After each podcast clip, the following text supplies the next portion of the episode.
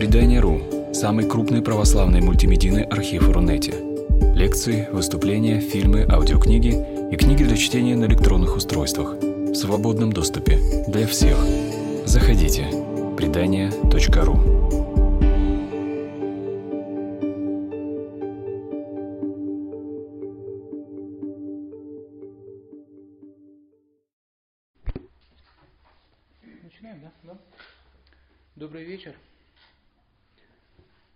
Сегодня тема нашей беседы – это Страстная Седмица.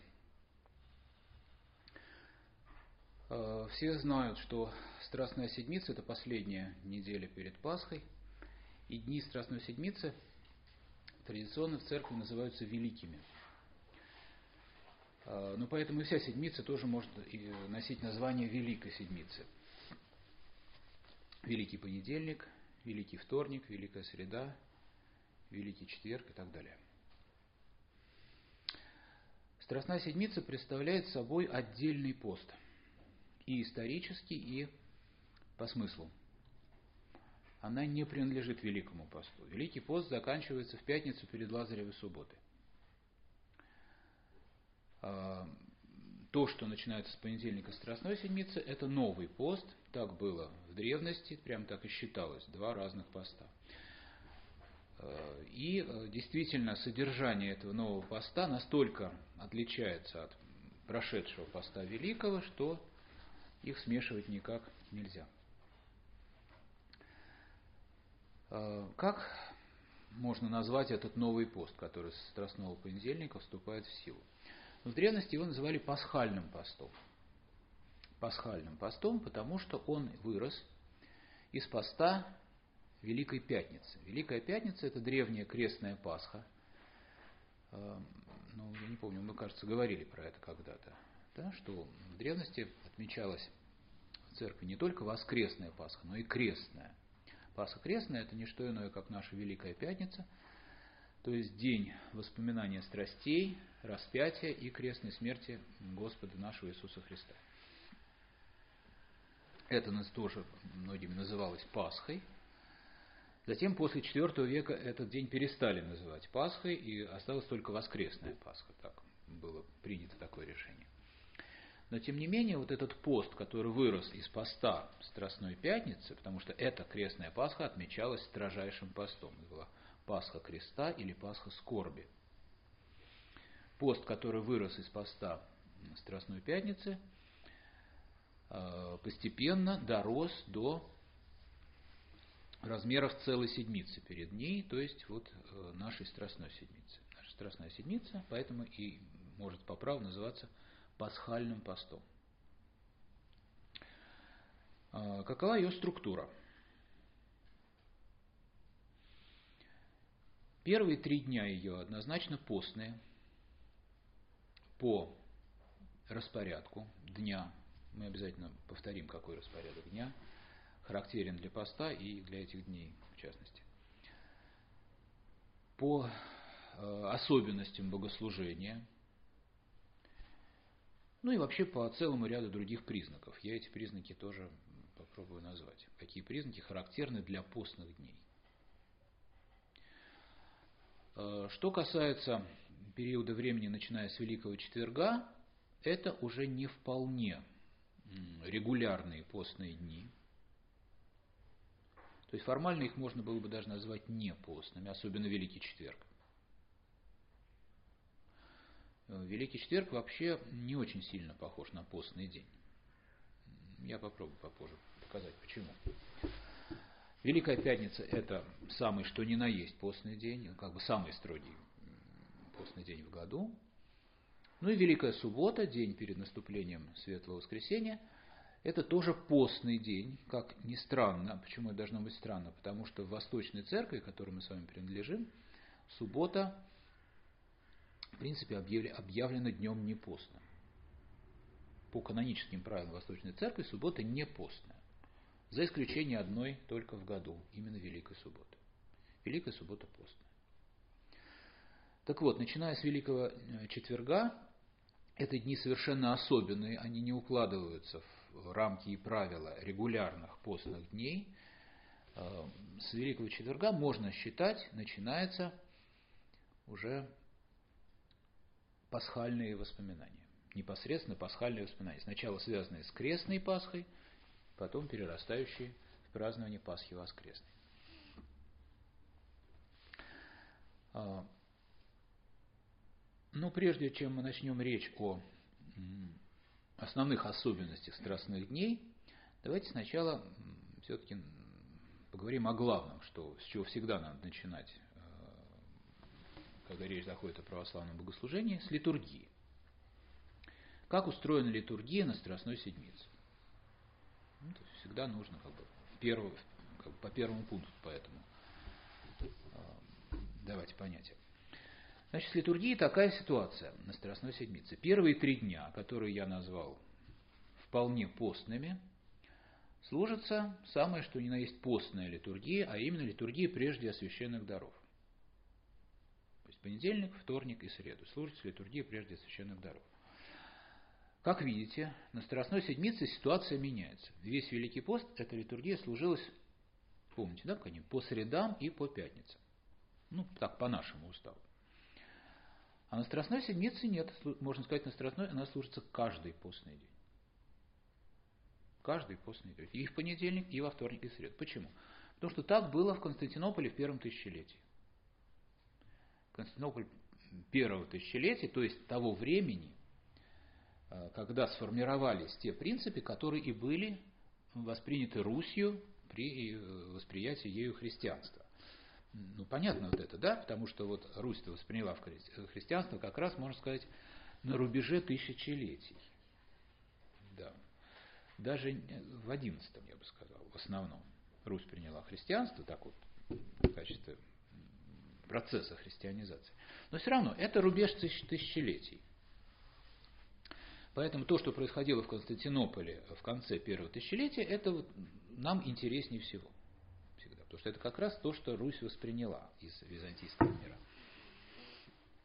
И вот как раз в конце первого тысячелетия в Константинополе прежде священная литургия служилась ежедневно. То есть все постные дни. Не как у нас по средам и пятницам, а каждый день. Эту ситуацию мы наблюдаем на Страстной Седмице. Ежедневная, прежде освященная.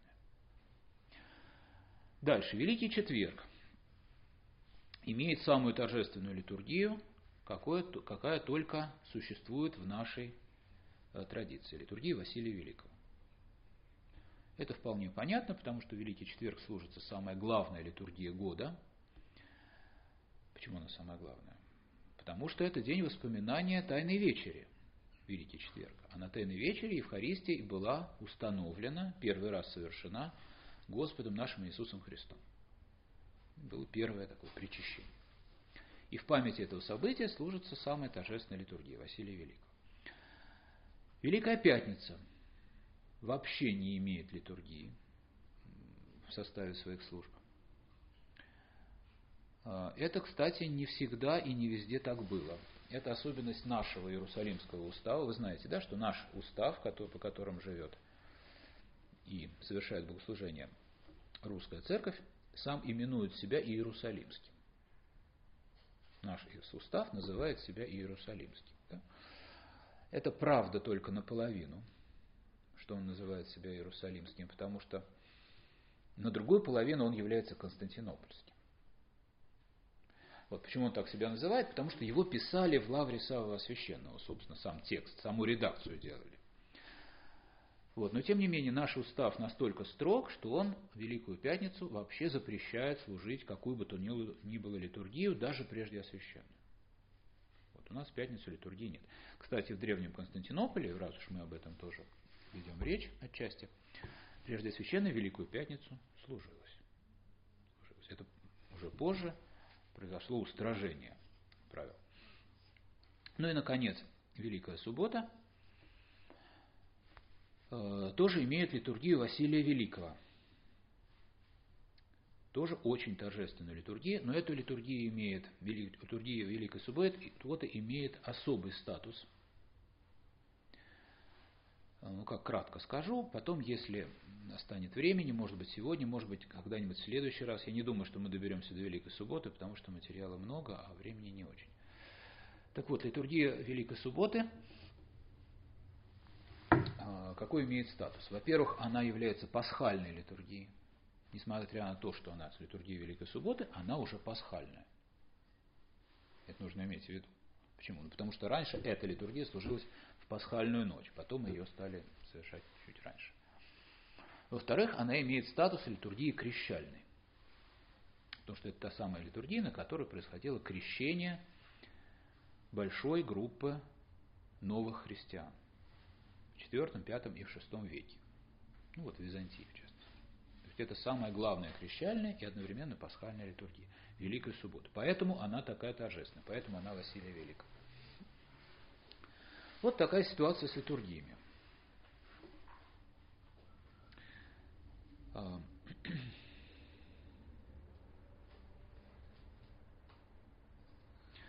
теперь о содержании дней э, Страстной Седмицы. Дни Страстной Седмицы имеют содержание уникальное. То есть такого в церковном году больше не бывает никогда. Только в эти дни. В чем эта уникальность?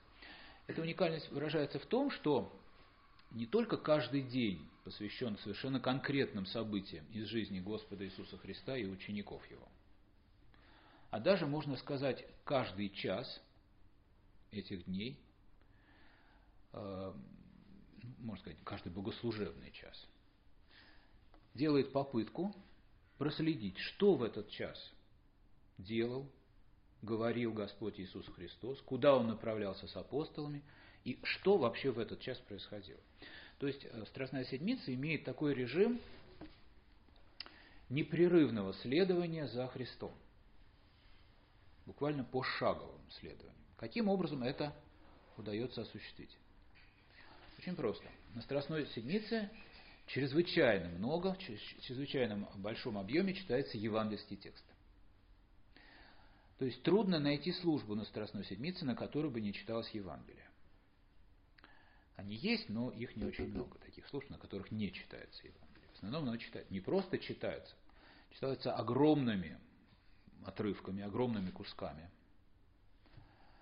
Э, читается по разным принципам. И э, читая вот эти евангельские тексты и переживая и осмысляя их в песнопениях, у церкви появляется возможность проследить, что Господь Иисус Христос делал в кажд... не только в каждый из этих дней, но даже и, можно сказать, в каждый из часов этих дней. А, не будет преувеличением сказать, что на Страстной Седмице церковь просто-таки сопровождает Христа на его крестном пути, на пути его последних дней земной жизни. И в этом э, как раз и состоит уникальная особенность этих дней перед Пасхой. А,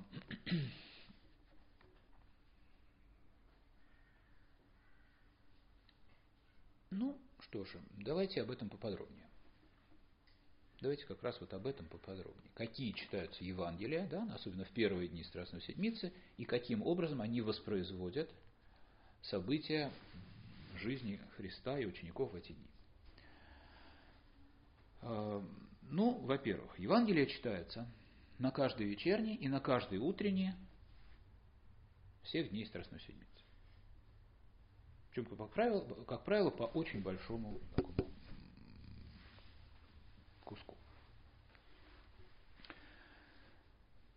Те Евангелия, которые читаются на вечернях, имеют очень древнее происхождение. То есть вот они отмечаются в памятниках ну, там, глубоко в первом тысячелетии мы находим уже, э, что эти Евангелия читались, вечерние. Что касается чтения Евангелий на утренних, они гораздо более поздние, такие более молодые. То есть их поставили э, намного позже, уже во втором тысячелетии, уже когда на Руси вовсю было христианство, их добавили богослужения, но тем не менее они тоже удивительным образом поддерживают вот этот принцип. Принцип отмечать, что же вот в этот час Господь делал и говорил. А что же, собственно говоря, Господь делал и говорил как он провел эти свои последние земные дни. Хорошо ли мы с вами это сами представляем? Все довольно просто. После своего торжественного въезда в Иерусалим и триумфальной встречи народа, вы понимаете, да, что Страстной э, Седмице предшествует праздник входа Господня в Иерусалим, то есть событие, когда Господь в сопровождении учеников въезжал в столицу на осле, и э, весь город пришел в движение, а это было не просто население города, это к Пасхе собрались тысячи евреев из других стран. То есть в эти дни в Иерусалиме было наибольшее стечение народа, то есть там просто была огромная толпа людей, и вся эта толпа пришла в движение и встречали его с такой невероятной пышностью, по крайней мере неожидаемой от начальников и первосвященников. И когда кидали ему под ноги одежды, и когда срезали с деревьев цветущие ветви, которые символизировали новую жизнь, и кричали, самое страшное, что они делали, они кричали «Асанна», «Асанна сыну Давидову». Мы к этим словам привыкли, и вроде бы ничего особенного. Асанна и Асанна. На каждый, там, каждый день на службе поется Асанна, ну и ладно. Что такое была Асанна для евреев? Асанна сыну Давидову. Это было приветствие Мессии. Тем краеугольным камнем веры Ветхого Завета, веры древних евреев, было ожидание Мессии. И вот въезжает некий проповедник, которому у начальников отношение весьма неоднозначное, и ему кричат, весь народ кричит «Асанна». И остановить этот народ нельзя, и сделать ничего нельзя. Ну, когда идет толпа и что-то кричит, сами понимаете, что э, против этого нет, нет приемов. Христа встречали как Мессию. Это и есть, кстати, содержание праздника входа Господня в Иерусалим. Почему праздник? А потому что это правда. Потому что он действительно Мессия, и потому что он действительно въезжал в свою столицу. И его действительно народ встречает как царя. То есть это все правда. А, это другое дело, что через несколько дней роли поменяются.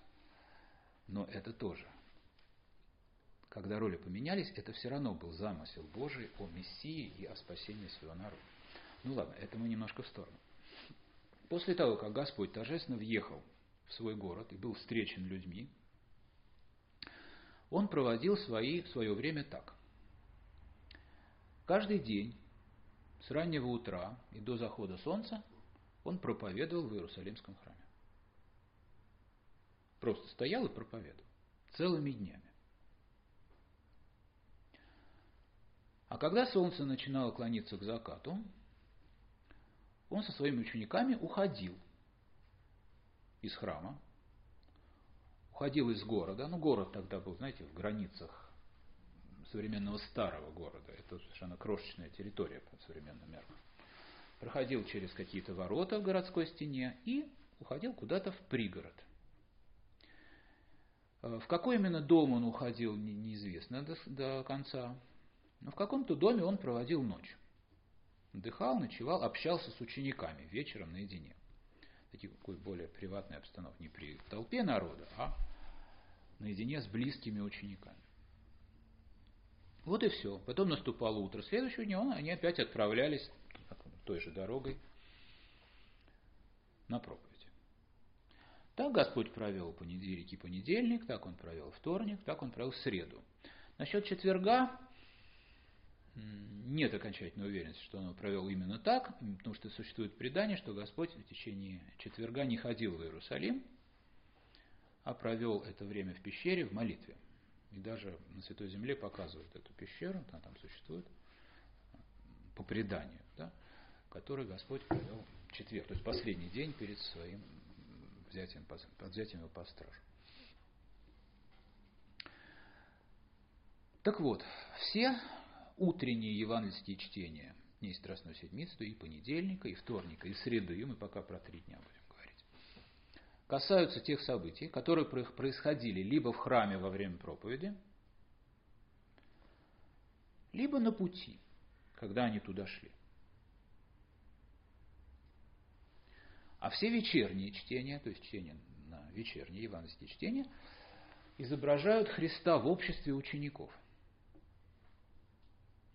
каких-то беседах, э, ну, таких, я бы сказал, интимных, которых нельзя было оглашать вслух всей толпы.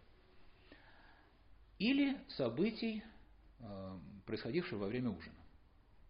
Это вечернее чтение. Ну, давайте конкретно. На утренний понедельника читается Евангелие.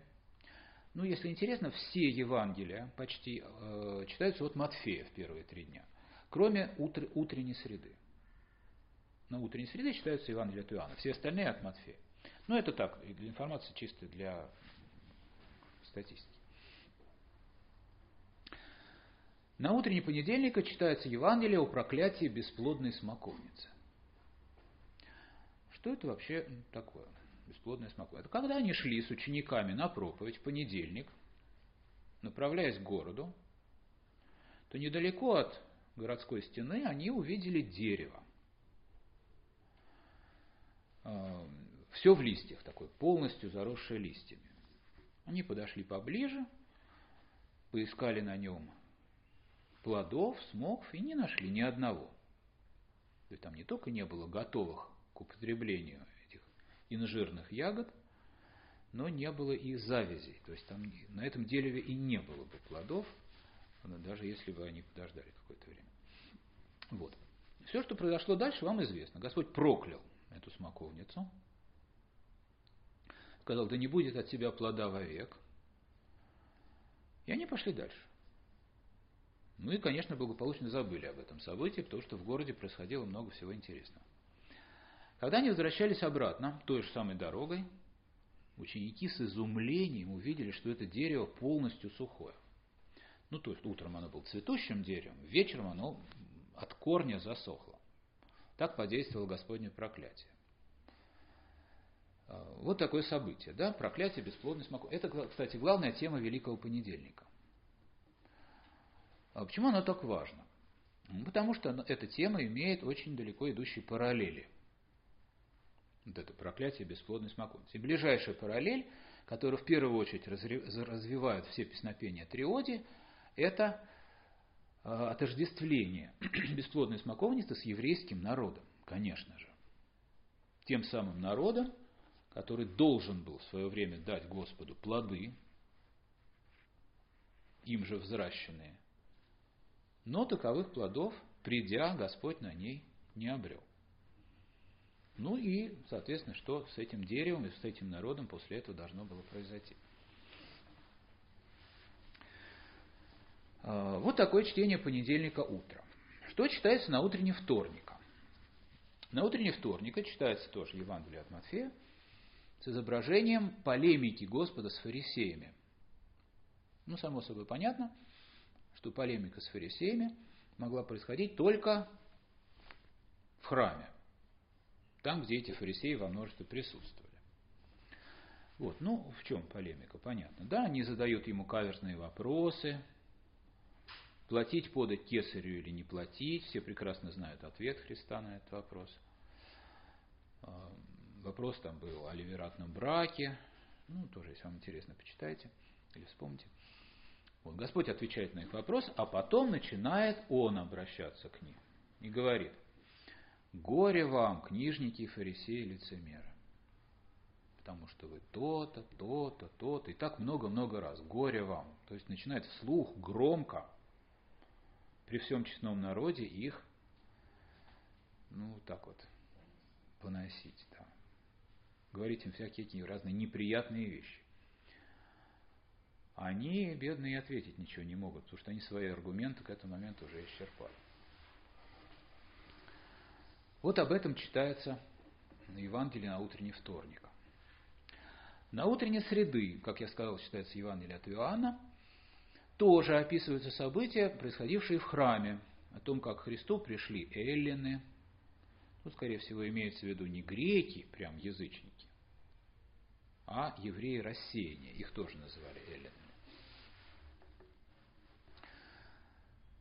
О чем это говорит? Это говорит о том, что уже слава Христа стала, как теперь говорят, международной. То есть она переросла рамки а, одного только Израиля или Иудеи. Говорится о громе, который был с неба. В этом громе тоже была выражена слава Господу. Ну, кто-то ее различил, кто-то не различил о том, что в этом громе был голос. И о разных других событиях, которые происходили в храме э, в течение среды. То есть тоже совершенно ясно, что это чтение о событиях публичной проповеди Христа. А что же читается на вечерних? На вечерних чтение еще интереснее. И древнее, как я сказал. На вечерний понедельника читается отрывок из Евангелия от Матфея, который называют эсхатологическая беседа. Эсхатологическая беседа Господа Иисуса Христа. Что значит эсхатологическая? Значит, про конец света. А, в Евангелии от Матфея и в других тоже евангелистах есть такое место, где Господь говорит о конце света. О том, как все это будет, когда вот уже приблизится время второго его пришествия. И вот этот кусочек э, как раз считается на вечерний понедельника. Откуда мы узнаем, что это как раз на вечернее, вечером в понедельник происходило? Очень просто. Беседа начинается с того, что Господь и ученики сидят на склоне Елеонской горы. Естественно, в лучах заходящего солнца, вечер. А что такое склон Елеонской горы? Это очень легко понять. Это сейчас там смотровая площадка. Это лучший вид на Иерусалим. Храм с этого склона открывался вот, ну, наилучшим образом. А храм был красивый. Он недавно был перестроен, еще только несколько десятилетий прошло, как храм был перестроен, украшен, очень так красиво и дорого. И все эти камушки играли в лучах заходящего солнца. Было очень красиво. Ученики говорят, Господи, посмотри, какие камни, какие здания. Они испытывали гордость за свой народ, за свой храм, за свою веру. Господь отвечает им далеко от э, сентиментальности. Он говорит, видите все эти камни, да? Все будет разрушено, не останется камня на камне. И начал им говорить, как все это будет в конце мира. О том, что солнце померкнет, и луна не даст света своего, и звезды падут с неба, и силы небесные поколеплются, и все прочее. Вот такая беседа. Совершенно ясно, что эта беседа была вечером и в обществе только одних близких учеников. Вот это читается вечером понедельника. Вечером во вторник читается Евангелие, просто когда Господь излагает три притчи, подряд три притчи.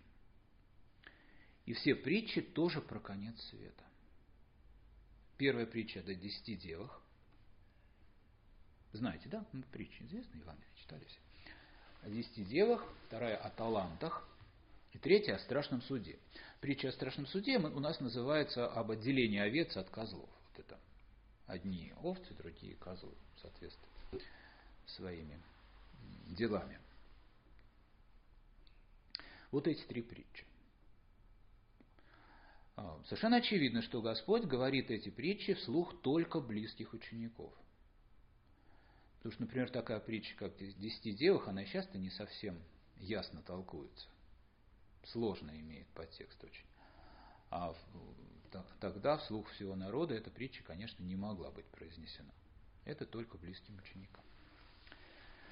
Да-да. А,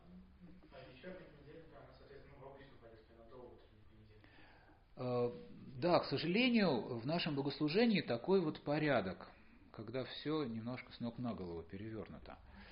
Потому что у нас все вечерние, я просто напоминаю, потому что мы в прошлый раз об этом говорили, я не помню, кто из вас был в прошлый раз, не помню. Ну, как-то рассчитываю, что этот материал вам знаком. Все вечерние у нас служатся в первую половину дня. Вот такой теперь порядок. А все утренние, наоборот, вечер. То есть у нас это будет все, как, знаете, как в зеркале отражено. Все наоборот. Но тем не менее, чтение это назначено с учетом определенного времени суток. И надо как-то делать в уме, как знаете, человеческий глаз, говорят, устроен. Он видит все вверх ногами. я не очень... Да. Вот так вот изображение в человеческом глазу э, отражается. Все наоборот. И уже в мозг, так у нас приучен, он все это переворачивает обратно. Но мы это не замечаем, потому что привыкли, это с раннего детства происходит. А, серьезно. Вот приблизительно то же самое операцию нам надо провести при а, восприятии богослужения Великого Поста и Страстной Седмицы, к сожалению.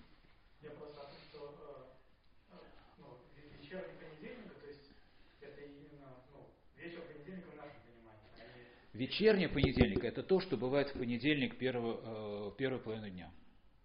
Половину. Конечно. Вечерний понедельника у нас служится – ну, где-то в понедельник часов там в 10-11. А утренний понедельник будет в воскресенье вечером. Понятен этот момент? Утренний понедельник у нас служится накануне вечером. То есть все э, приблизительно на полсуток раньше, чем должно быть. Все сдвинуто в сторону более раннего времени. У нас не бывает, что какая-нибудь служба запоздала. Никогда не бывает наоборот, бывает всегда, что все служится раньше, причем иногда значительно раньше, чем должно быть. А, значит, мы остановились, да, вечерней среды, последнее чтение. Кстати, на вечерней среды читается маленький, маленький отрывок, но чрезвычайно содержательный. Там говорится про грешную женщину, которая пришла и начала возливать на Христа мира. Вообще очень интересный эпизод. В каких обстоятельствах она могла подойти э, ко Христу, да, вокруг него были ученики, они просто сидели. Где они сидели? Они ужинали. Они отдыхали от проповеди целого дня, они сидели в каком-то доме, просто отдыхали и ужинали. Просто. Эта женщина просто вошла через, через дверь, подошла лично ко Христу, да, и начала возливать на него мира. Ученики возмутились, ну ничего себе. Вообще, она имела плохую репутацию, эта женщина, во-первых, зачем она сюда явилась. И потом почему-то она очень драгоценную жидкость разливает просто на пол. Не Ну, в общем, много было поводов для возмущения. Но э, показательно, что ее, конечно, никто не остановил, она никакой охраны в дверях не стояла, это понятно. Просто вошла и начала возливать на Христа мира. А, мира, это такое, ну, жид, э, масло такое, очень драгоценное. Стоимость этого мира была такой, что ну, она, несомненно, потратила на это все, все свое состояние. Вот сколько у нее было заработано, каким образом заработано, не знаю. Но что у нее было, она точно на это потратила. И возлила на Христа просто, как никуда. И об этом читается Евангелие, да, в вечерней среды. Господь говорит. Он две вещи сказал очень интересные. Она приготовила меня к погребению. У евреев, у евреев было принято на тела умерших тоже возливать всякие вот такие драгоценные масла. Ну, не знаю, настолько драгоценные, может, на такие драгоценные мало кто мог себе позволить, может быть, чуть-чуть менее дорогие, но, по крайней мере, благовония говорит, она приготовила меня к погребению. Из присутствовавших никто не понял, о чем идет речь. Совершенно. А ему через день надлежало уже принять страсти. А еще он сказал, что она сделала, где не будет проповедано Евангелие в целом мире, сказано будет то, а что она сделала. Она совершает невероятный акт любви. Это трудно себе представить, конечно. И вот об этом читается Евангелие вечером в среду. И последняя фраза. Последняя фраза про Иуду. А Иуда как раз с этого же самого ужина, когда она так неразумно потратила свои средства, встал и пошел к первосвященникам. Иуда пошел. Зачем он пошел к первосвященникам? Договариваться. Он решил его предать. То есть вот до этого момента э, решение о предательстве в нем зрело подспудно внутри. А вот вечером в среду он пошел договор, он принял это решение. Он решил Христа предать. То есть получается, главное содержание великой среды – это противопоставление вот этих двух людей. Они же делают абсолютно противоположно направленные действия. Совершенно. Вот они как разные полюсы. Женщина все, что имеет, продает, и в знак любви ко Христу приходит и возливает мира. А Иуда, будучи учеником Христа, ближайшим учеником из двенадцати, идет и договаривается, сколько денег он, им они ему дадут за то, что он... А, часто люди не понимают, задают вопрос, зачем а, иудейским первосвященникам понадобился Иуда, что они сами не могли взять Христа под стражу. Не могли. Вот это э, древнее общество, оно иногда поражает своей, с одной стороны, какой-то некоторой наивностью и простотой нравов. Иудейские первосвященники, такие весьма влиятельные люди, у которых в распоряжении были солдаты, огромные средства денежные, почет и уважение всего народа, ну такие, ну как ну, элита такая. Они не могли взять под стражу, э, ну, на их взгляд, преступника. Почему? Потому что в течение дневных часов он находился в гуще народа того самого народа, который только что кричал ему «Асанна» и кидал свои одежды под ноги его осла. Этот народ просто не дал бы э, взять его под стражу. А как только э, спускались сумерки, Господь уходил. Он уходил из города, и никто, никому не удавалось проследить, куда же он идет, в каком направлении, где он проводит. Этого никто не знал. Поэтому, чтобы взять Христа под стражу, без народа, это должна была быть ночь или поздний вечер. Им, им нужен был человек, которому указал, что вот, привел бы их в то место, где они могли это сделать. Ну, совершенно очевидно, что они бы без Иуда не могли справиться с этой задачей, казалось бы, не очень сложной. Вот такие евангельские чтения. На мой взгляд, очень подробно позволяющие проследить все события последних дней э, земной жизни Христа. И его учения, и его общение с учениками, и просто его времяпровождение. Как эти дни проходили. Евангелие дает нам эту возможность. А, темы понедельника, вторника и среды, Страстной Седмицы. Каждый день, помимо чтений, имеет еще и богослужебные темы, как говорят, литургические темы. Понедельник, помимо смоковницы, посвящен еще одной очень интересной теме. Это тема библейская. А, тема библейского патриарха Иосифа. И в постной треводе песнопений про Иосифа ничуть не меньше, чем про бесплодную смоковницу. То есть этой теме уделяется очень большое а, внимание, очень большое значение. Вот, это тот самый Иосиф, которого братья продали в рабство в Египет, который сначала дошел до ужасного состояния, был брошен в ров, должен был погибнуть, а потом неожиданным чудесным образом возвысился и стал фактически правителем Египта. И спас всю свою семью впоследствии от голода. Вот. Почему вспоминается Иосиф на Страстную Седмицу? А потому что он прообраз Христа – Христос тоже был продан братьями фактически. Тоже принял страдания и смерть, а потом возвысился на недосягаемую высоту, то есть воскрес, а потом спас свой народ. То есть это такое очень близкая параллель того, что происходило с Иосифом и сам, самим Христом. Темой вторника – является вот как раз две притчи, которые читаются на вечерней. Это притча о десяти делах и о талантах. Вот эти две притчи. Они э, имеют, как видите, эсхатологическую направленность, эти притчи. Они про конец мира. Ну а тема среды я уже тоже сказал. Это Иуда-предатель с одной стороны, и с другой стороны вот эта грешная женщина, которая возвела мир. Эти два персонажа.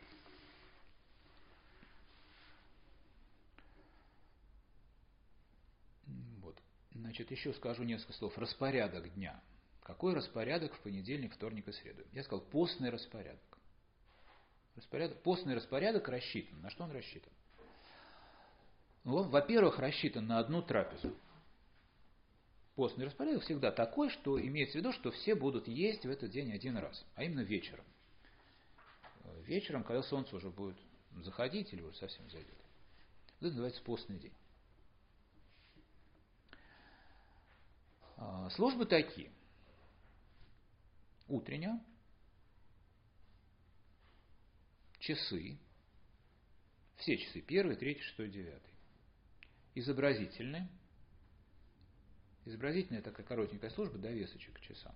Обычно всегда к ним примыкает. И последняя, самое главное, вечерняя, которая перетекает в литургию прежде священных даров. Вот такой распорядок дня. Э, и последняя служба, которая уже должна быть э, после ужина, называется «Повечерие великое». Понятен, да, распорядок? Утренняя рассчитана на то, чтобы служиться очень рано, когда еще темно. Это такая очень ранняя служба. Часы должны быть распределены по часам дня, всегда дневные часы. Вечерня где-то в 3-4 вечера может быть, по-нашему, с литургией прежде священных. Потом ужин, как раз к закату близко, и уже перед сном Великое Повечерие. Вот так должно быть по замыслу. Видите, да?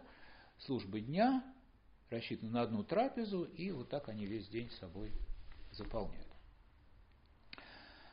Вот. Как на практике? Ну, мы частично сказали, как это на практике происходит. Утренне служат накануне вечером, да?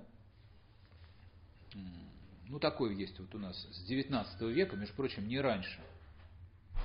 Только в 19 веке на Руси вот возник и распространился этот ну, не самый удачный, но, наверное, неизбежный обычай служить утреннюю с вечера всегда. До XIX века этого не было.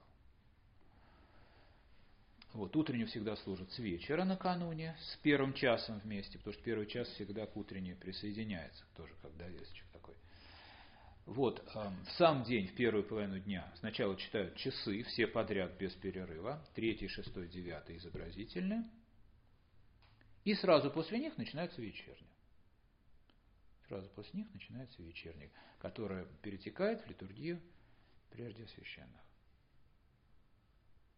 Вот так на практике все это происходит. Значит, еще одна вещь.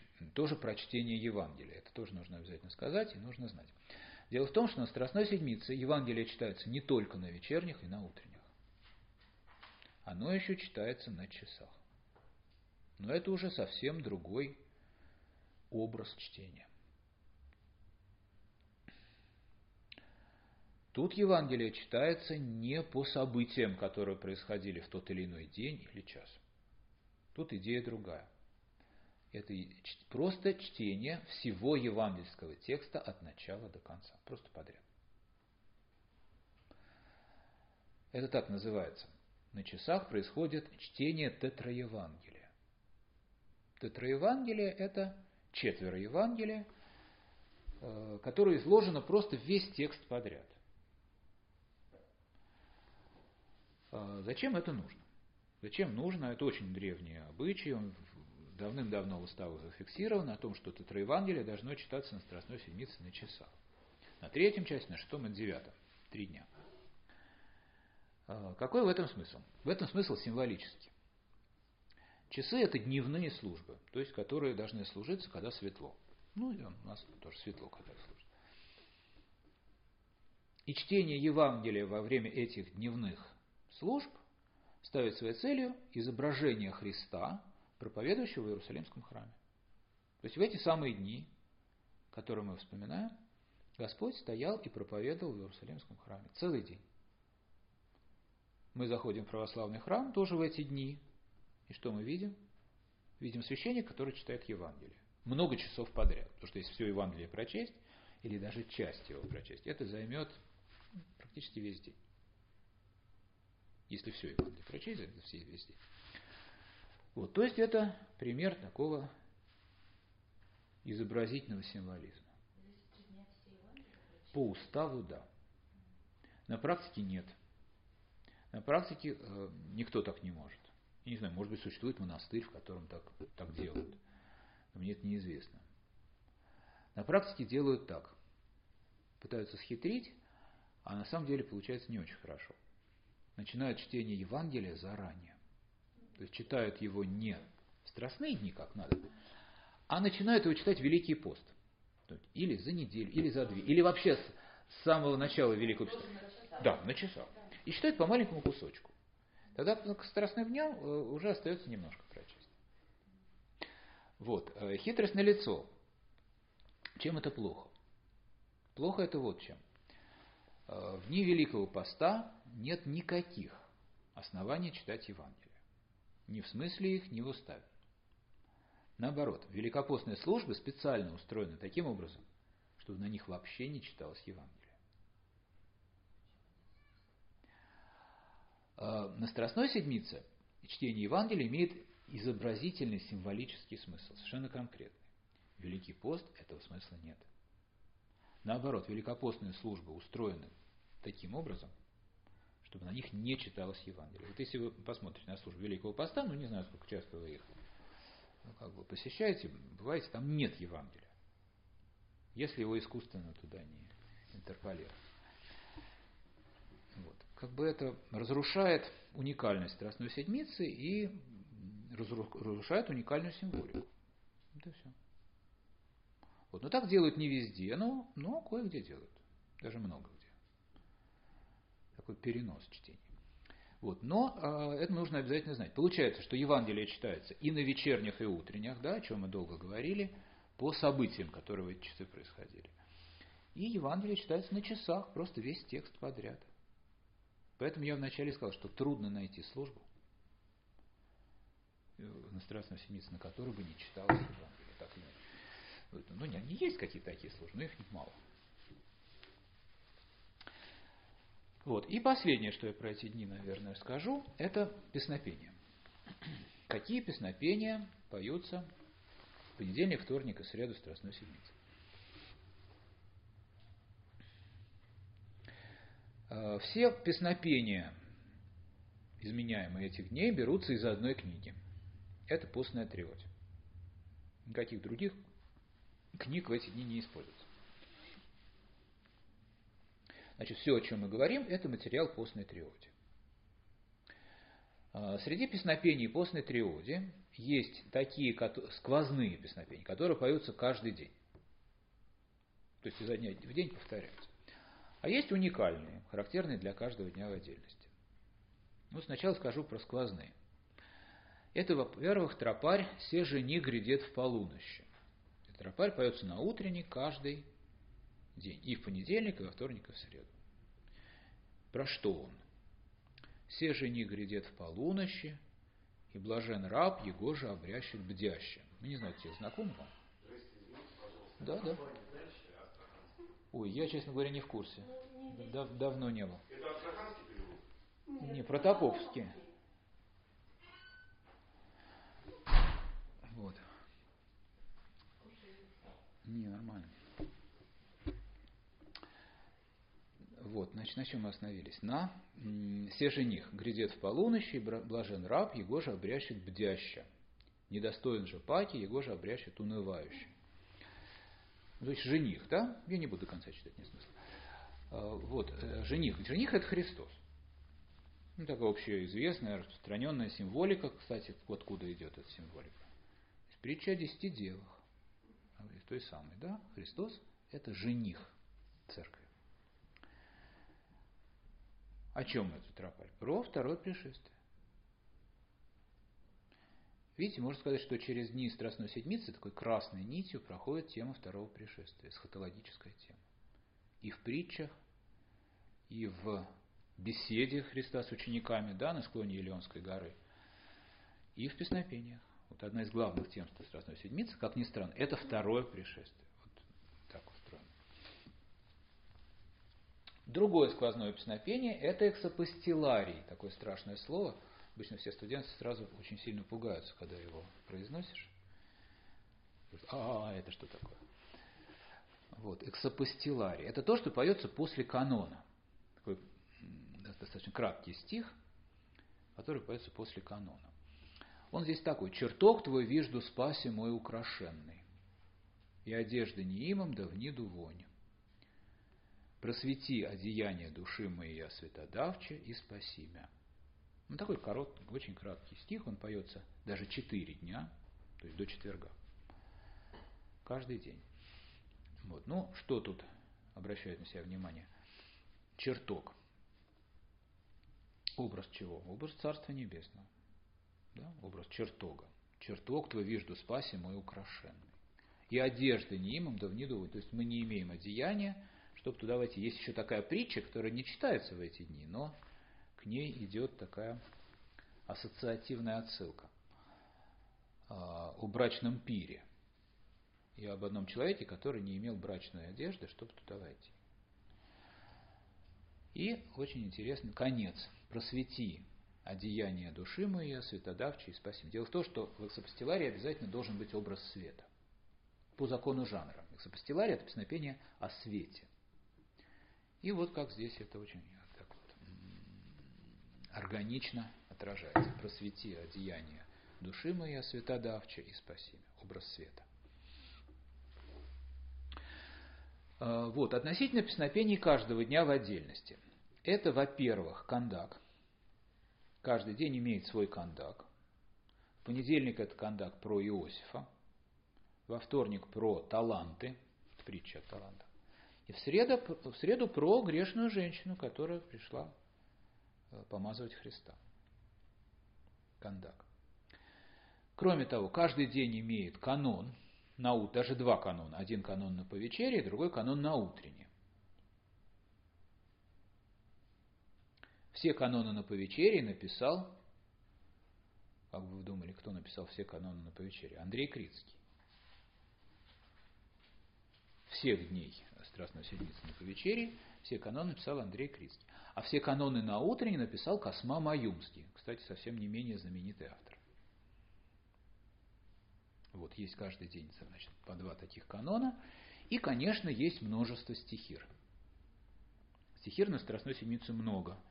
Они поются на каждое утреннее и на каждое вечернее. Утрен... На каждое утреннее поются два раза, а на каждое вечернее один раз. Вот. Но ситуация со стихирами такая интересная ситуация. На каждой вечерней повторяются утренние стихиры. Вот. Это на самом деле тоже интересная вещь. Она заставляет задуматься, почему так, и как тогда нужно делить дни друг от друга, отделять дни друг от друга, если на вечерней поются те же стихиры, что и на утренней. Потому что обычно с вечерней начинается новый день. Да? В данном случае, значит, он не начинается. Вот. Ну ладно. А, мне кажется, хватит про первые три дня. Давайте поговорим про Великий Четверг. Что у нас со временем? Да. Маюмский. Маюмы – это был такой небольшой городочек э, на востоке, где, где-то в Палестине, по-моему, как бы не в Сирии, по-моему, в Палестине, маленький-маленький городочек, куда этот монах был назначен епископом. Он жил в восьмом веке, Косма Маюмский. Он был названный брат Иоанна Дамаскина. Они в одной семье выросли, немножко в разное время, в одной семье. Вот, он был епископом этого крошечного городка, но прославился он не, том, что, не тем, что он был епископом, а своими песнопениями, которые вот, э, занимают в православном богослужении ну, самое видное место. Все, все главные песнопения написал Косма Маюмский и Иоанн Дамаскин, так скажем. Вот эти два брата. Великий четверг. Значит, Великий четверг, день Тайной вечери. Тайная вечеря – это была последняя трапеза Христа и учеников, фактически их последняя встреча на земле. А, за праздничным столом. Что это был за стол, за которым они встретились? Это был пасхальный, стол пасхальной трапезы. Тайная вечеря – это пасхальная трапеза. А как евреи праздновали Пасху? Они же были евреи, Христос и ученик. Они праздновали Пасху, это же были пасхальные дни. Значит, празднование Пасхи у евреев заключалось в двух моментах. Во-первых, это было принесение в жертву агнца. Как сказано в Евангелии, приближались дни опресноков, когда надлежало заколоть пасхального агнца. То есть первое такое главное дело, это было принесение в жертву агнца. Кто такой агнец? Агнец это такой ягненок из стада. Получше выбирали. Бога выбирали получше. Да, ну, по крайней мере, должны были выбирать получше. Вот, которого нужно было принести в жертву. То есть принести в храм, там его соответствующие люди должны были зарезать и частично сжечь на огне. Частично сжечь, частично поступало на пользу самих священников, а остальная часть отдавал, отдавалась принесшему. И как раз этого агнца ели на пасхальной трапезе. Часть того ягненка, который был принесен в жертву. Какие-то части сжигались, какие-то съедались. Вот. И вторая часть празднования Пасхи – это была сама трапеза, семейная трапеза. То есть вечером народ собирался за семейным столом. Ну какой народ? Семья собиралась. Семьи были большие в основном. Во главе стола сидел отец, неподалеку от него сидела мать, дальше сидели все дети, которых было обычно много.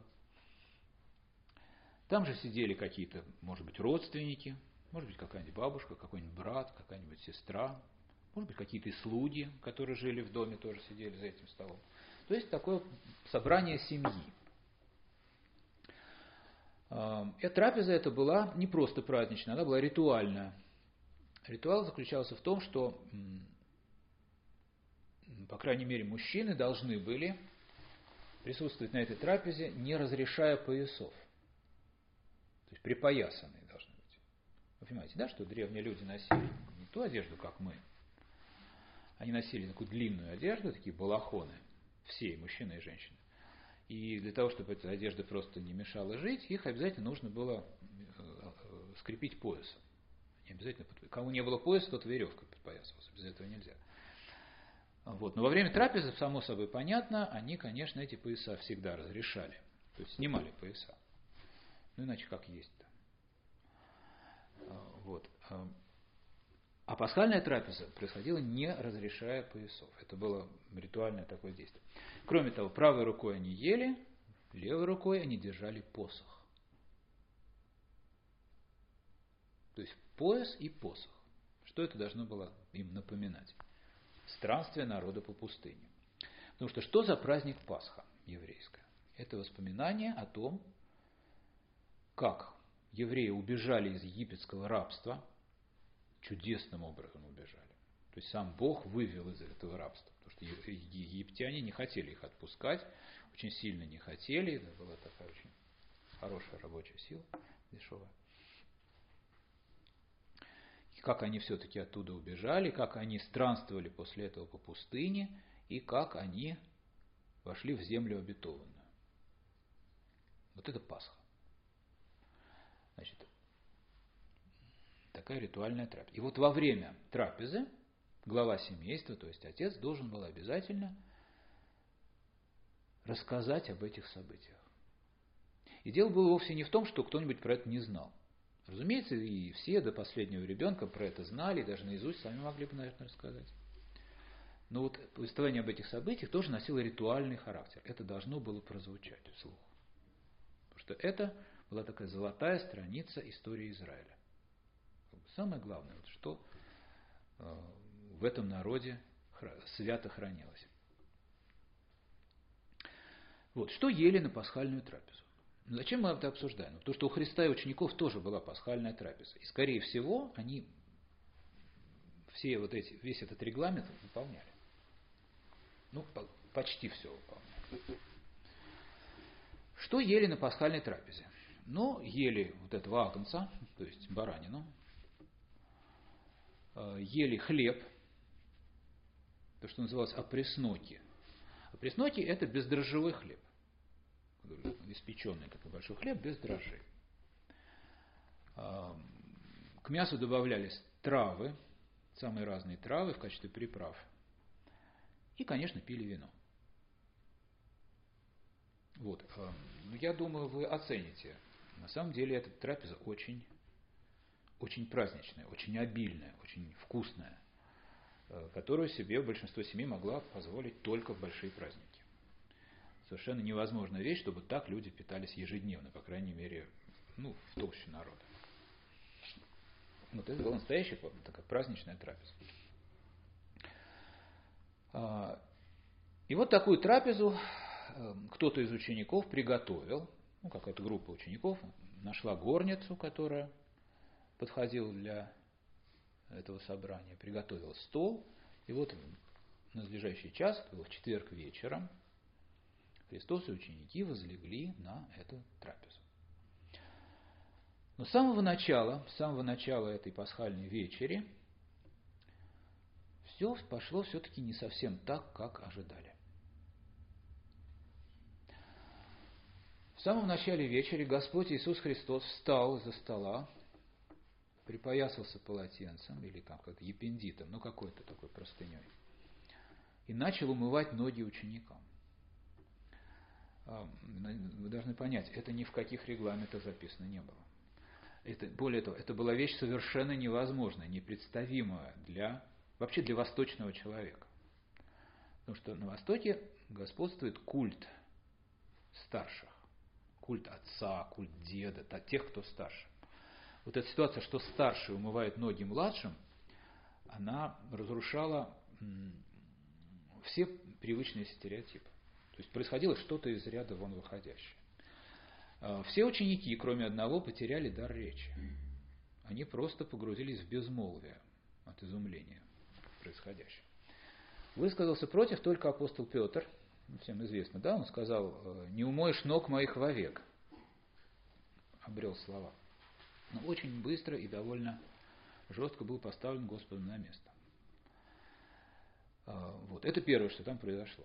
Дальше трапеза происходила, но Господь не рассказывал на этой трапезе об исходе из Египта, а говорил совершенно про другие вещи. О чем он говорил – написано у всех четырех евангелистов. И причем самое удивительное, что каждый пишет об этом по-разному. По одному описывает Тайную вечер евангелист Матфей. Совершенно другие подробности беседы приводит евангелист Лука. И уж вообще совершенно не похожие на первые вещи написаны в Евангелии от Иоанна. Вот, о чем мы не говорили, это запечатлено в Евангелии. А, затем, в какой-то момент трапезы, как пили вино, как вот за таким древним столом пили вино. Это у нас сейчас разливают по стаканам вино. Раньше никто вино по стаканам не разливал. А была одна большая чаша, куда наливалось изрядное количество вина, видимо, из бутылок, или из каких-то амфор, или из кувшинов – и эта чаша передавалась по кругу, как круговая чаша. Из нее все пили по очереди. И таких чаш за время трапезы была, конечно, не одна и не две, их было четыре или пять. Об этом исследователи, ну, как гадают, спорят. Не, не, неизвестно, сколько было именно этих чаш за тайный вечер, но не меньше четырех, это точно.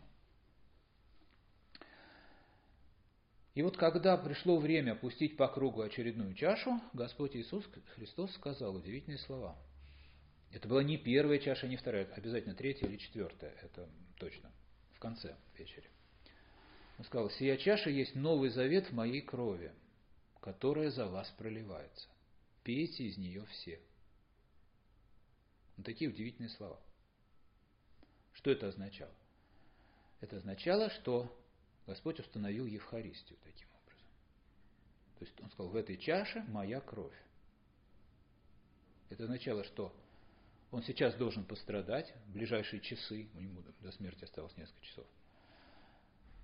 И дальше он сказал, сие творите в мое воспоминание. То есть вот как я сейчас сделал, между вами должно происходить отныне и навсегда. То есть он установил таинство. Самое главное таинство церкви, Евхаристии, таким образом.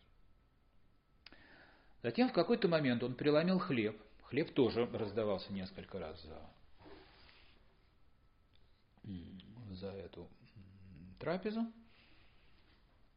Он тоже подавался так, большим таким выпеченным ну, как, караваем, можно сказать. Господь разломил его на всех и сказал, примите, едите, сие есть тело мое. Те, те слова, которые мы каждый день слышим на литургии. Во оставление грехов. Вот, и все приняли этот хлеб, и ученики все, кто был за столом, приняли хлеб и пили вино, таким образом первый раз причастившись святых христовых тайн. Затем в какой-то момент Господь сказал, обращаясь к Иуде, что делаешь, делай скорее. И после этих слов Иуда встал и куда-то ушел. Вот опять никто не понял, куда он ушел. Ученики не поняли, куда он ушел. Они подумали, что он должен был что-то купить, какую-то еду докупить. Сам Иуда понял, что он сказал. Но, по крайней мере, он, по крайней мере, он ушел. Да, конечно, конечно. Один из вас предаст меня, подал кусок Иуде. Все равно так никто особенно не понял. Ну, кроме него, видимо. Не знаю, почему-то он не отреагировал на такие явные какие-то указания. Но ученики точно не поняли. Он, Господь всем подавал этот хлеб по очереди. Тут трудно было понять. Они подумали, что он должен что-то купить к трапезе. Он носил этот ящик с деньгами. Тут, как бы. Вот. А Иуда ушел звать вот эту стражу. Брать Христа, значит, арестовывать. Вот, когда трапеза подошла к концу, Иуду давно уже не было с ними, они встали и пошли, куда они пошли? Ушли из этой горницы, пошли в Гефсиманский сад. Пошли в Гефсиманский сад. По дороге, видимо, беседа продолжалась, так следует из текста. А, и в Гефсиманском саду Господь молился Богу Отцу. Доминует меня чаша сия. А ученики спали. Они ничего не могли с собой поделать после такой сытной трапезы и после такого, видимо, обильного возлияния пасхального, они уже, тем более была глубокая ночь, тут, конечно, им не, не, могло хватить бодрости. Какие службы у нас служатся Великий Четверг? Я просто таким образом пытался напомнить сами события Тайной Вечери, которые вспоминаются в Великий Четверг. Какие события Тайной Вечери? Это умовение ног, установление Евхаристии, предательство Иуды и Гефсиманская молитва Христа. Это уже после Тайной Вечери. Какие службы у нас служатся? У нас служатся две большие службы Великий Четверг. Две большие службы. Первая – это утренняя. Она бывает в среду вечером. И вторая служба Великого Четверга – это вечерняя с литургией. То есть сначала часы, потом, которые плавно переходят в вечернюю с литургией. Это уже в сам четверг происходит. Вот, конечно, смысл этой литургии Василия Великого в том, чтобы она была вечером. Она должна быть после вечерней. Совершенно не случайно. Почему? Потому что она-то и является воспоминанием самой вечери. Той Евхаристии, которую сам Христос первый раз совершил. Вот. Но она, она у нас скорее к утру ближе происходит. То есть у нас вот плохо обстоит дело такой, с временной символикой. Вот две такие слова. А, Евангельские чтения Великого Четверга. На утреннее Великого Четверга читается Евангелие от Луки, как Лука описывает Тайную Вечерю всю целиком. А на вечерник э, с литургией вместе читается Евангелие от Матфея, тоже о Тайной Вечере. Э, в это чтение от Матфея добавляется кусочек от Иоанна, как раз про умовение ног. омовение ног описано только у Евангелия от Иоанна. Другие евангелисты об этом не упоминают. Вот. Значит, об омовении ног от Иоанна вставляется, и маленький кусочек из Евангелия от Луки вставляется в это чтение, где говорится про молитву до кровавого пота в Евсимании. Вот такие евангельские чтения.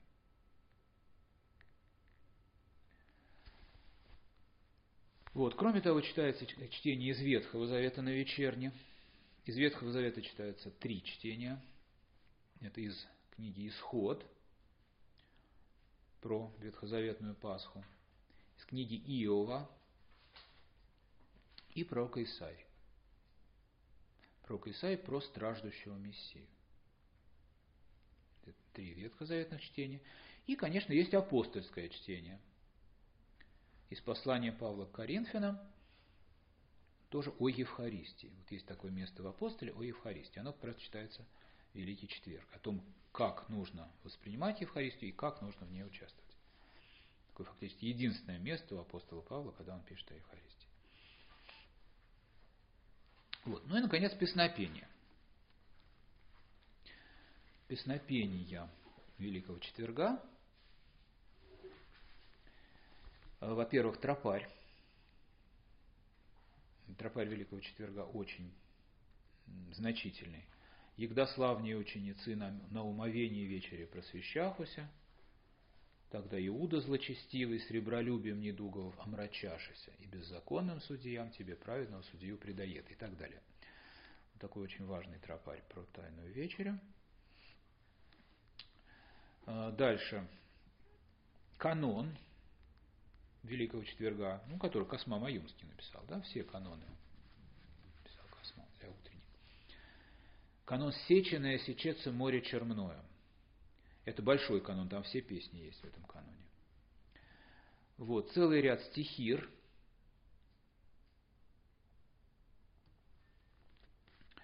А, Эксопостиларий «Чертог твой вижду, спаси мой украшенный» последний раз поется в четверг. И, наконец, на литургии – скажу про песнопение на литургии, про два песнопения на литургии, особенных совершенно. На Великом Входе, на литургии Великий Четверг, поется не херувимская песня, как всегда, а поется тропарь «В вечере твоя тайная днесь». Это единственный раз в году такое. Есть такой еще один тропарь Великого Четверга. «Вечере твоя тайная днесь, Сыне Божий, причастник меня приими». Вы наверняка хорошо его знаете, потому что он входит в правила по святому причащению. Да. Вот он поется вместо херувимской песни, то есть на Великом Входе. Он поется э, во время причащения. И он поется в конце литургии третий раз. То есть фактически он сопровождает всю службу. И второе песнопение литургии, которое я тоже упомянул, это «Задостойник». Знаете, что такое «Задостойник»? Достойник – то, что вместо достойно есть, да, в конце анафоры. Вот. В застойник здесь тоже поется «Странствие владычня и бессмертная трапеза». Вот это такие особенные песнопения Великого Четверга. Вот. Ну и несколько слов, ну как несколько, ну как получится, сколько слов, про Великую Пятницу. Еще есть какие-то немножко сил? Минут на 10. Ну, это за 10 не уложить. Великая Пятница. Значит, Великая Пятница – это и есть древняя крестная Пасха. Тот самый день, когда отмечали память а, страстей, распятия и крестной смерти Господа. И сейчас тоже отмечают в этот день, просто не называют Пасхой. А так все то же самое. Это день очень строгого поста, такого строгого поста, что даже наш устав литургию отменил в этот день, даже прежде освященную.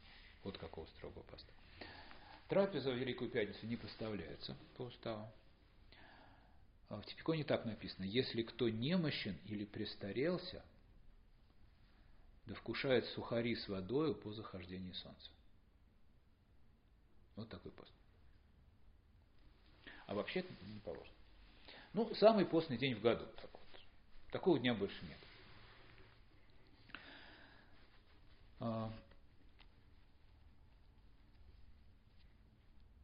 Какие, давайте сразу, какие службы служатся Великую Пятницу, вот в этот день? А, что нужно, во-первых, иметь в виду? Что все службы Великой Пятницы имеют а, такое ярко выраженное иерусалимское происхождение.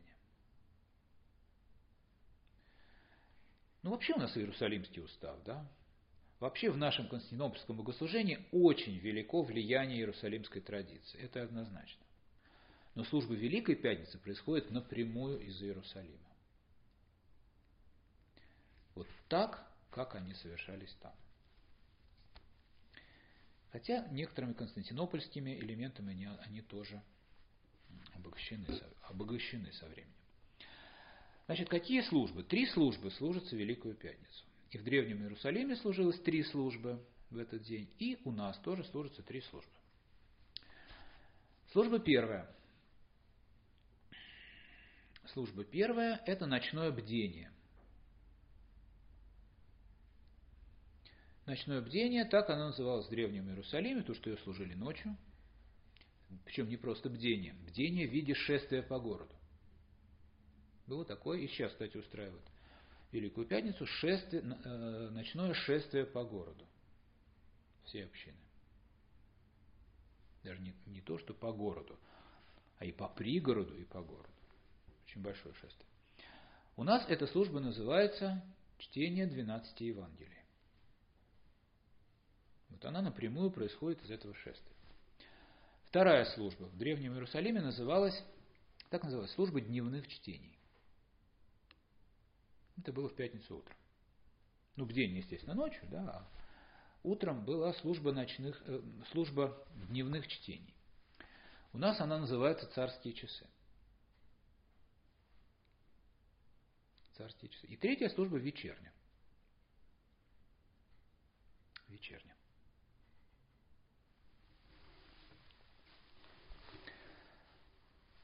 А, Значит, что из себя представляло древнее Иерусалимское ночное шествие? Община собиралась вечером в четверг в храме на Елеонской горе. Елеонская гора это был такой близ, ближайший пригород Иерусалима, и с этим местом было очень многое связано в жизни Господа и апостолов. Вот это было начало, такая отправная точка шествия. На Илионской горе читалось первое Евангелие. Первое Евангелие, которое сейчас тоже читается, вот на Илионской горе оно читалось. А, я позже скажу, какие, какого содержания Евангелия читают. Вот, когда было прочтено первое Евангелие, шествие отправлялось. Обходило какой-то маршрут по пригороду, затем через ворота входило в черту города, и тут делало несколько остановок. Потому что шествие, оно не просто шествие, что самое интересное в шествии. Самое интересное в шествии – это остановки. Что происходит на определенных пунктах, где община останавливается. На остановках происходит чтение Евангелия и чтение молитвы.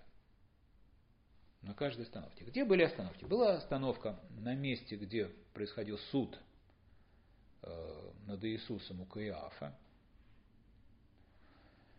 Э, Следующая остановка была в Претории, где был суд у Пилата. Еще там пара остановок. И э, заключительной такой точкой, целью шествия была Голгофа. Заканчивалось шествие на Голгофе. Голгофа это где? Это в храме Воскресения. Храм Воскресения как раз был построен. Включал в себя Голгофу, такой холм, и э, пещеру Воскресения. Сам такой большой целый комплекс. Он целый квартал занимал комплекс храма. Вот, и на Голгофе читалось последнее Евангелие, тогда в древности их читали всего пять. Вот в конце IV века у нас есть память, и в V веке тоже есть памятники. Там читают всего пять Евангелий в ночном день. То есть последнее чтение было о распятии, которое читали по прибытии на Голгофу. Ну, такое было шествие. Вот. Что э, происходило во время движения? Ну, на остановках понятно, молитву читали и Евангелие читали. А во время движения пели псалмы с припевами. Псалмы с припевами это называется антифоны. Антифоны это псалмы с припевами. Потом псалмы куда-то девались, так бывает, а остались одни припевы. Вот наши антифоны, которые между Евангелиями исполняются, они состоят из одних припевов. Псалмов там нет. Называется антифон. Вот. А, но некоторая сложность заключается в том, что в нашей службе, в нашу службу включается не только Иерусалимское шествие, в эту службу 12 Евангелий, а еще и утреннюю. То есть у нас есть на этой службе чтение Евангелия раз, песнопение шествия два и утренняя Великой Пятницы три. Как составляющая одной службы все это такая Константинопольская утренняя. И э, ситуация такая. Количество евангельских чтений со временем увеличивалось. То есть там, в V веке их пять было, потом их когда-то семь было, потом их стало одиннадцать. Мы там по памятникам судим. Их не можем проследить, когда кто чего добавил. Мы видим, один памятник пишет пять чтений, там через пару веков смотрим, уже стало, о, семь чтений. А там уже более поздний, смотрим, там уже 11, и уже достаточно поздно, в начале второго тысячелетия, добавили 12 чтение. Добавили к этой службе 12, ну, уже в Константинополе добавили 12 чтение. Ну, понятно, для ровного счета, потому что 12 это такое красивое, круглое число, и вообще там апостол 12 и так далее. Вот. Значит, как распределяются эти чтения у нас в службе? С первого по пятое, даже по шестое чтение явно изображают процессию шествия. Откуда это видно? Между Евангелиями вставляются антифоны, то есть песнопение движения. А, такой переломной точкой в службе является шестое Евангелие. У нас как раз шестое Евангелие о распятии. То есть оно изображает собой прибытие на Голгоф. Дальше шествия уже нет, дальше никто никуда не идет, дальше все стоят на месте. Даже у греков делают так, во время шестого Евангелия выносят крест, то большое распятие. И мне рассказывали, что святейший патриарх Кирилл вел тоже так, вот как у греков, на своих службах у нас в России тоже. На его службах тоже выносят крест на шестом Евангелии. Это совершенно правильно, потому что до шестого Евангелия еще не прибыли на Голгоф, а тут прибывают. Вот, так что, наверное, по всей Руси, Руси, наверное, тоже скоро так делать будут. Можно надеяться. Это правильно. Начиная с шестого Евангелия, между чтениями вставляются элементы утренние. Какие элементы? 50-й псалом, канон, стихиры на хвалитих, словословие, стихиры на стиховне и так далее. То есть прекрасно знакомые не знаю, может быть, не всем знакомы, элементы утренней. Вот. Так устроена у нас эта служба, совершенно уникальная. Видите, она вмещает в себя и шествие, и евангельские чтения, вот как бы знаменующие с тобой остановки на этом шествии, и утреннее здесь же. А само, сама вся эта служба представляет собой ночное бдение. То есть у нас она чаще всего вечером служится, да? а задумана как служба на всю ночь. Бдение это всегда имеется в виду служба на всю ночь. Вот. А, сами евангельские чтения. Первое чтение. Я не про все буду, только про ключевые. Первое чтение, несомненно, ключевое. Во-первых, оно огромное. Это самое большое чтение вообще в православном богослужении. Оно называется так. Евангелие Завета святых страстей первое чтение. Его должен читать либо личный епископ, либо настоятель монастыря. По уставу. Обязательно. А остальные Евангелия читают уже просто священники. Это Евангелие от Иоанна, включающее в себя с 13 по 17 главу, то есть почти 5 глав. То есть такой огромный совершенно кусок. Здесь описывается беседа Христа с учениками на Тайной вечере. Затем после Тайной вечери на пути в Гефсиманию. И в конце э, молитва Христа об учениках. Есть такая на всю главу, на всю 17 главу от Иоанна, это молитва Христа об учениках. Она называется первосвященническая молитва. Вот это все включает первое чтение. А, вот, дальше чтение ну, как бы изображают те события, на место которых приходит шествие. Второе чтение о взятии Христа под стражу и о суде у Каиафа. А, четвертое чтение – это суд у Пилата. И так далее. Вот все эти события потихонечку, постепенно проходят. И, наконец, вот такое ключевое шестое чтение от Марка о распятии. Так, когда Господа уже пригвоздили к кресту. А, дальше. Очень интересное чтение, восьмое. Восьмое чтение от Луки. Кстати, единственное чтение от Луки в этом ряду. О чем пишет евангелист Лука, чего нет ни у одного другого евангелиста? О разбойниках. О разбойниках, распятых одесную и Ашую Христа. Один был благоразумный разбойник, другой неблагоразумный. Вот об этом пишет только евангелист Лука. Это восьмое чтение. А, и как раз после этого чтения исполняется канон. Канон Космы Маюнского, а после канона очень важное песнопение. Очень важное песнопение эксапостиларий, разбойника благоразумного, во едином часе раеве сподобил Иси Господи. Если знаете, такой есть очень выразительный эксапостиларий. Как раз про разбойника. Он не случайно здесь оказывается, это, этот эксапостиларий, потому что только что читали Евангелие о разбойниках. А, вот, 10-11 Евангелие – это про положение Христа в гроб. Про положение в гроб. И, наконец, последнее 12 Евангелие, оно как бы уже дополнительное, оно уже, можно сказать, не страстное Евангелие, о э, представлении камня к гробу, о том, как к камню приложили печать и поставили стражу. Последнее 12. Вот таким образом эта служба проходит. Значит, эти 12 Евангелий. После первых пяти Евангелий поются антифоны, то есть песнопение шествия. Затем начинается как бы утреннее. Читается 50-й псалом, прокимен, после восьмого Евангелия канон, после девятого стихиры и так далее. И а, вот еще последнее, что об этом я скажу, это тропари. Один тропарь поется в начале этой службы, а другой тропарь поется в конце. Разные тропари, совсем разные, даже по настроению разные. Первый тропарь – это Егдославние ученицы, то есть тот же самый, который пелся и накануне. То есть получается, что Великая Пятница начинается с событий Великого Четверга. То есть то, что я и раньше отмечал, границы между днями как бы уже не существуют, не стираются. А в конце поются тропарь такой победного содержания, победного звучания – искупил Наиси от клятвы законное, честное твою кровью.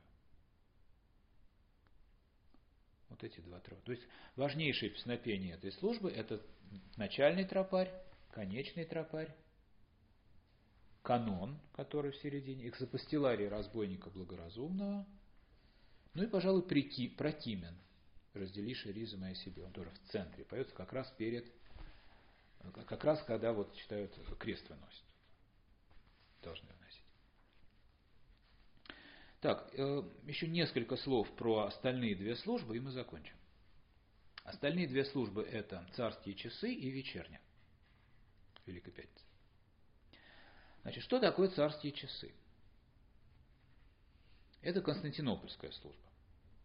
То есть она изначально иерусалимская, но часами она стала именно в Константинополе. В Иерусалиме она не была часами а в Константинополе ее соединили с часами. А почему царские часы? А потому что на них присутствовал своей персоной византийский император. Поэтому они царские. Поэтому они очень торжественно проходят.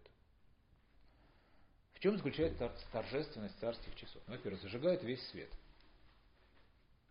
Но обычно на часах никто свет не зажигает. На этих зажигают. Во-вторых, их читают в середине храма. В-третьих, на них поют много песнопений на этих часах. В-четвертых, каждый час сопровождается кождением. Вот это много таких торжественных элементов. Вот. А, значит, царские часы – это такая одна большая служба. Она должна занимать ну, всю первую половину дня пятницы, так скажем. Большая служба. Включает в себя четыре части. За первый час, за третий, за шестой и за девятый. Вот четыре этих часа подряд. Каждый час имеет в себе три псалма, тропарь, группу стихир и самое главное чтение. Чтение ветхозаветное, апостольское и евангельское на каждом часе. Причем Евангелия читаются, ну, ну, скажем, те же самые, что и ночью. Те же самые, что и на службе 12. Про страсти Христова. Но на этот раз они читаются по евангелистам. На первом часе, как Матфей излагает события, на третьем часе, как Марк, на шестом, как Лука, на девятом, как Иоанн. То есть уже по евангелистам. Вот, и к часам добавляется в конце изобразительный.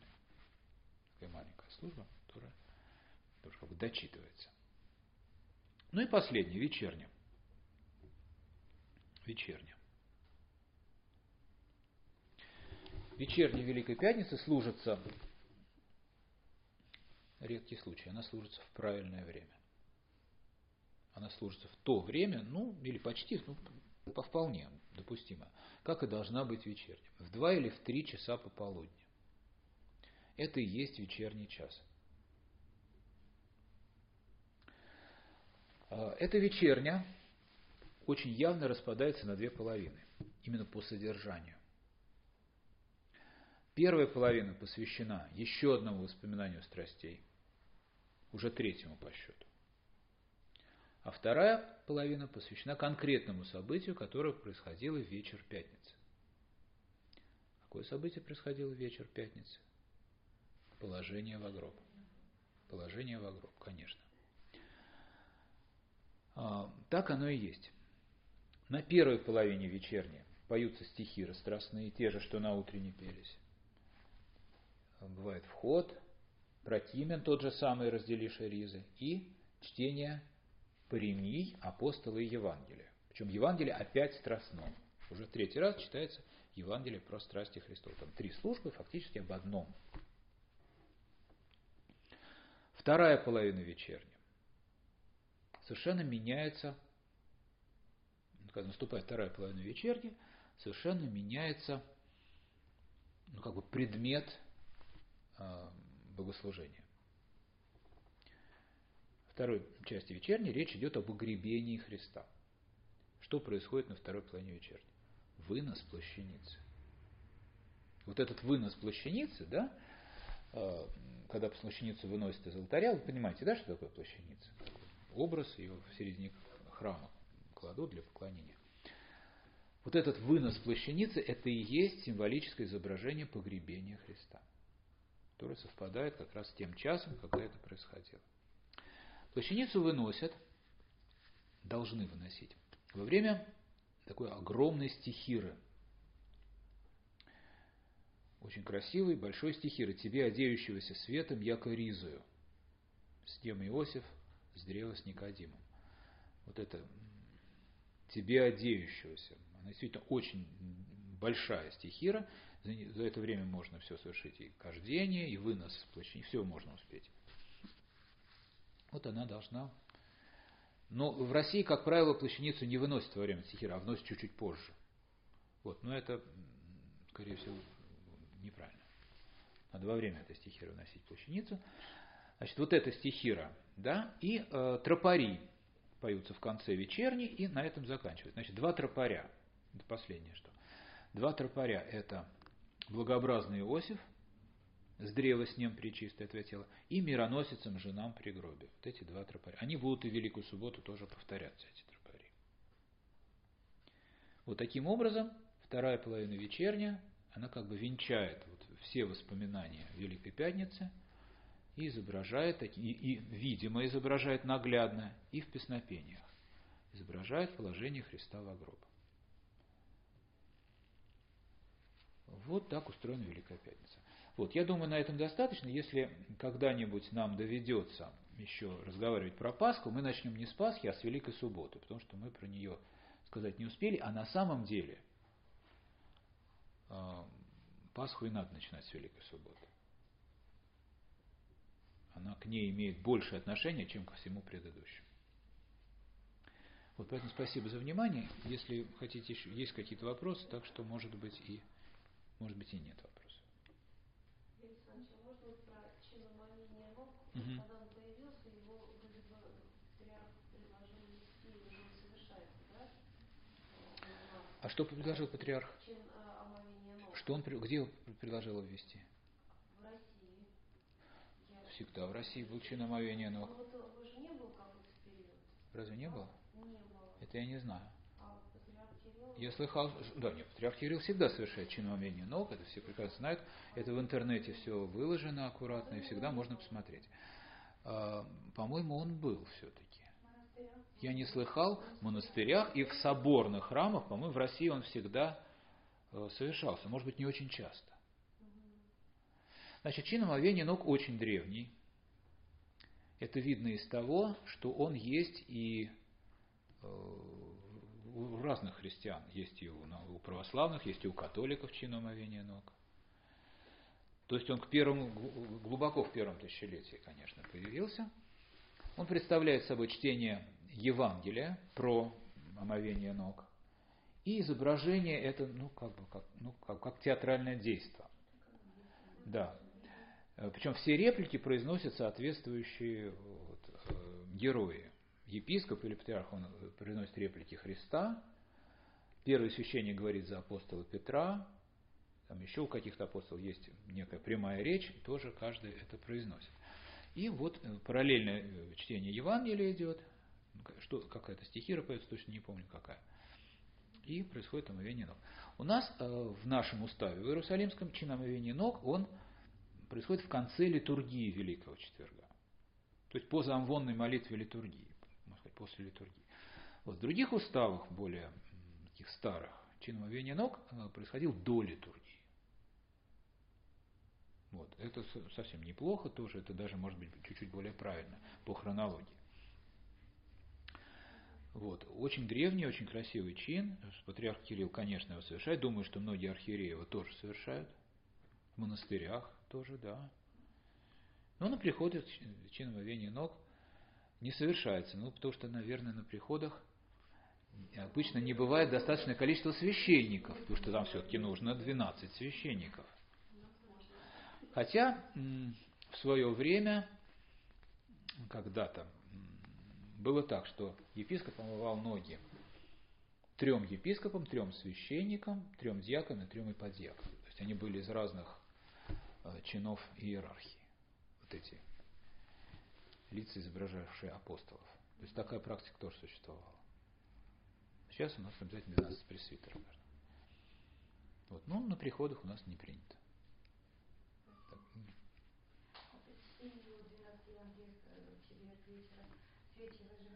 Выжигают. Выжигают. Обязательно. Это в Типиконе написано. Да, вот, ну вот э, огонь Великого Четверга, это, я, честно говоря, не очень хорошо знаю, откуда идет этот обычай. В уставе про него ничего не сказано. Как бы греческого обычая, по-моему, такого тоже нет. По крайней мере, я о нем тоже не слыхал. Я думаю, что это какой-то русский, достаточно поздний обычай. Носить огонь, такой народный. Свечи зажигают, конечно, в Типиконе написано, зажигаем свечи каждому Евангелию. Это все аккуратно делают. И еще в пятницу великую у нас выносят плащаницу. Но утром, получается, после царских часов, и потом вечером ходят. Плащаницу выносят не утром, по крайней мере в Москве и в других городах, где мне довелось.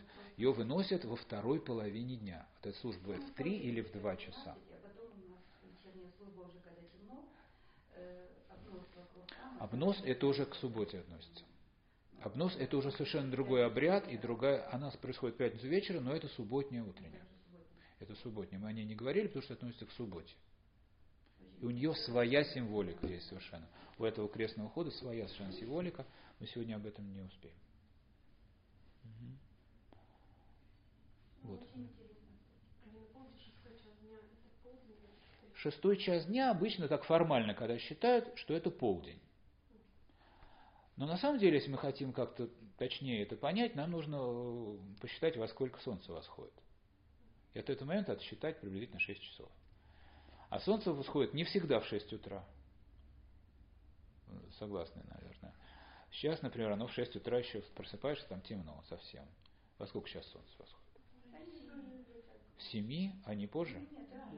А, не позже. Около 7. Значит, шестой час это час дня. Вот так скажем. Так более точно.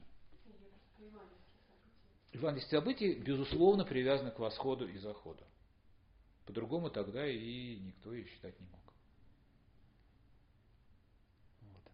А еще я слышала мнение про погрешную женщину, что она, ну, как бы, вдохновение свыше, а она сделала то, что она сделала первосвященники с миром помазывали царей на царство, и она его помазала как царя. Вот, такое толкование, что это царское помазание, да? Но сам Господь говорит, она приготовила меня к погребению. Так вот. Нет, возможно, что, конечно, есть какие-то толкования еще, да, царское. Толкований очень много разных. И символических каких-то, и разные есть. Вот. Ну, спасибо за внимание.